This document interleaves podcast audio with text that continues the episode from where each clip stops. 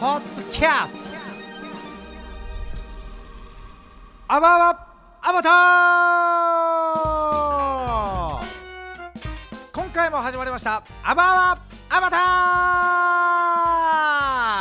ー！この番組はアバターの魅力を伝え最終的にはアバターを作ることを目標としたアバターの図鑑的な番組です。10年後にはあなたの隣に10体のアバターがいる時代がやってきます。アバターって何？と思う方もアバターに興味あるけどよくわからないという方もこの番組を通して僕と一緒にアバターのことを知っていきましょう。というわけでですね今回は皆さん聞き覚えのある 5G の話をしていきたいと思います。今ですねもう 5G は実装されてるところもあるんですけれども改めて 5G のお話と皆様の生活に役立つ情報も踏まえてこう合わせていきたいと思います。この 5G ってね一体何だって思うじゃないですか。この G って何っていうところなんですけどまずこの 5G の G は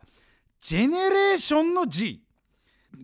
ジェネレーションということですね。このジェネレーションってそもそも何ってこうね僕ね分かんなかったので訳したんですけども世代という和訳になっております。この第5世代っていうのがこの 5G っていうことなんですね。このねじゃあいつの間にかね1から4まで来て5まで来たなって思うんですけれどもこのね 5G なんですけれども 1G が携帯電話。出ましたよっていうところですね。この 2G 2G が、えー、メールとかができますよ。文章を送れますよってなったんですね。3G 3G は i モードとか出てきた時覚えてますかね。この i モードとかインターネットにつなぐことができますよというのが 3G そして 4G 動画とか見れますよっていうこれが今僕たちのいる 4G ですね。それをさらに超える 5G 今の時点でもう満足してるけどなぜこの 5G になって何がどうなってくるのかこのお話をしていきたいなと思っております。この 5G なんですけれどもこのね 5G を分かりやすくお話しするためにこのご家庭にある Wi-Fi のお話をしてからちょっと行きたいと思っております。皆さんねこの自宅のね w i f i をね設置した時にですねえっ、ー、とよし w i f i 来たつなげようと思った時にねこの 2G と 5G っていうのがあると思うんですよ。数字の2と、えー、数字の5の 2G5G があると思うんですけれどもこれねなんとなくね僕ね数字がでかいから 5G の方がね早いんじゃないかなと思ってね 5G につないでたんですけれどもねなんかつながりにくい時もあるんですよ。これねどういうことかというとですね 2G と 5G この Wi-Fi の G に関してはギガヘルツと言われております。この要するに周波数が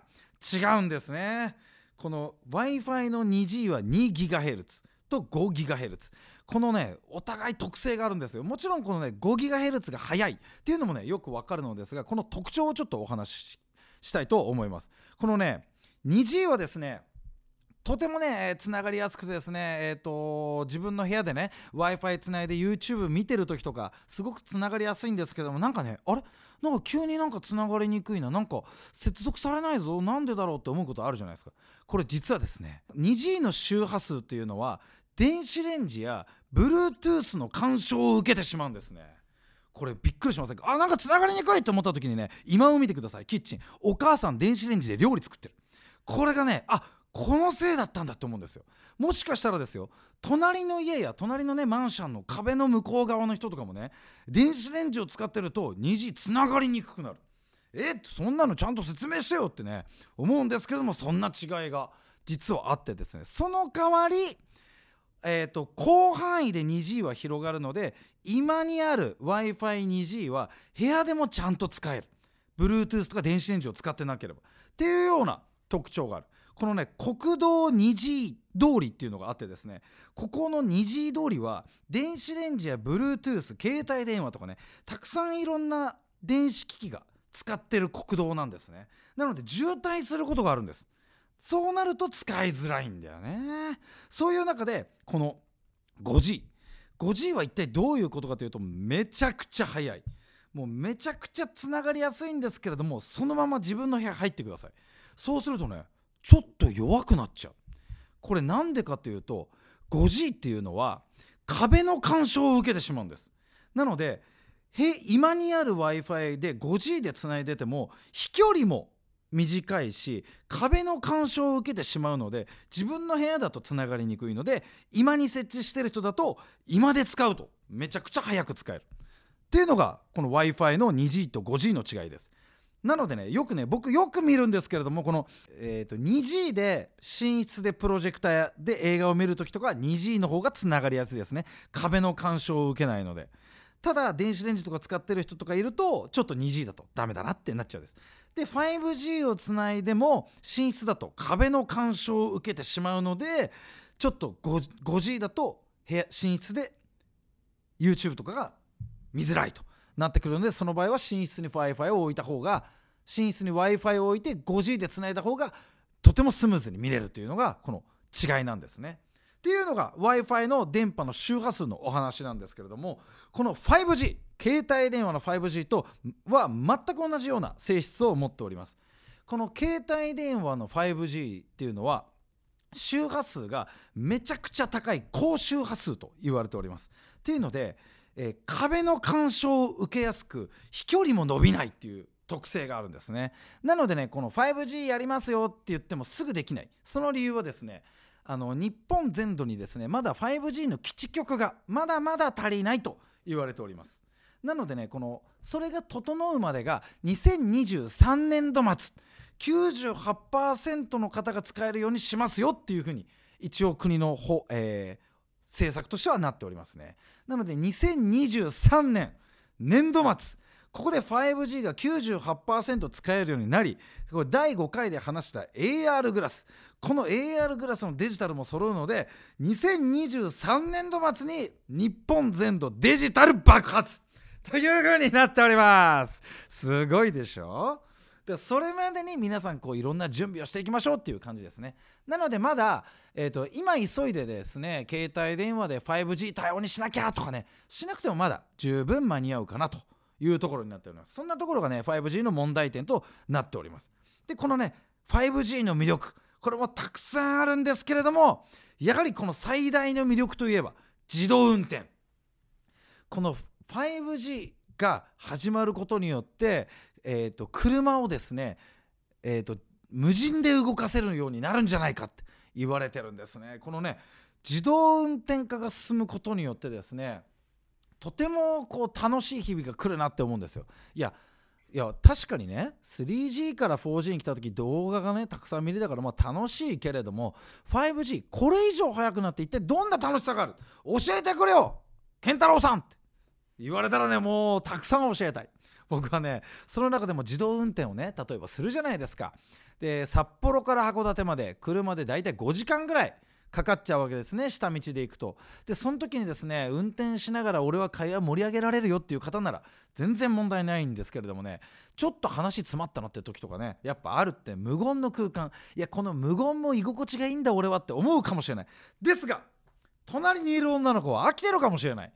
なんかこの人話題ないなとかね思ってるかもしれないでもね僕たちが函館に行く理由としてはですねこの日本三大夜景にもねなっていたね函館の夜景でムードを最高潮にしたいわけですよ僕たちはねなのでその道中でつまんなかったらその夜景すら盛り上がらないその可能性をねなくしてくれるこの 5G が。この車を運転しないで済むんでもしかしたらね一緒に映画を見ながらとか一緒にゲームをしながらね運転できるわけですよ。そこでお腹が減ったりした時にこう 5G がもうついて AR グラスもつけてるんでねご飯とかもすぐね見つけられるあそこカニが美味しいよ。あそこの朝市のイカだけは4.2であそこで食べようとかね。すぐなってくる。ってなった時にこう会話がないまま、えーと、函館の夜景に行くのか。会話盛りだくさんで楽しみながら夜景に行くのか。これでね夜景を見ながらキスできる可能性がぐっと変わると思いませんか？もう全然変わると思うんですよ 僕は。なのでこの自動運転をしながら、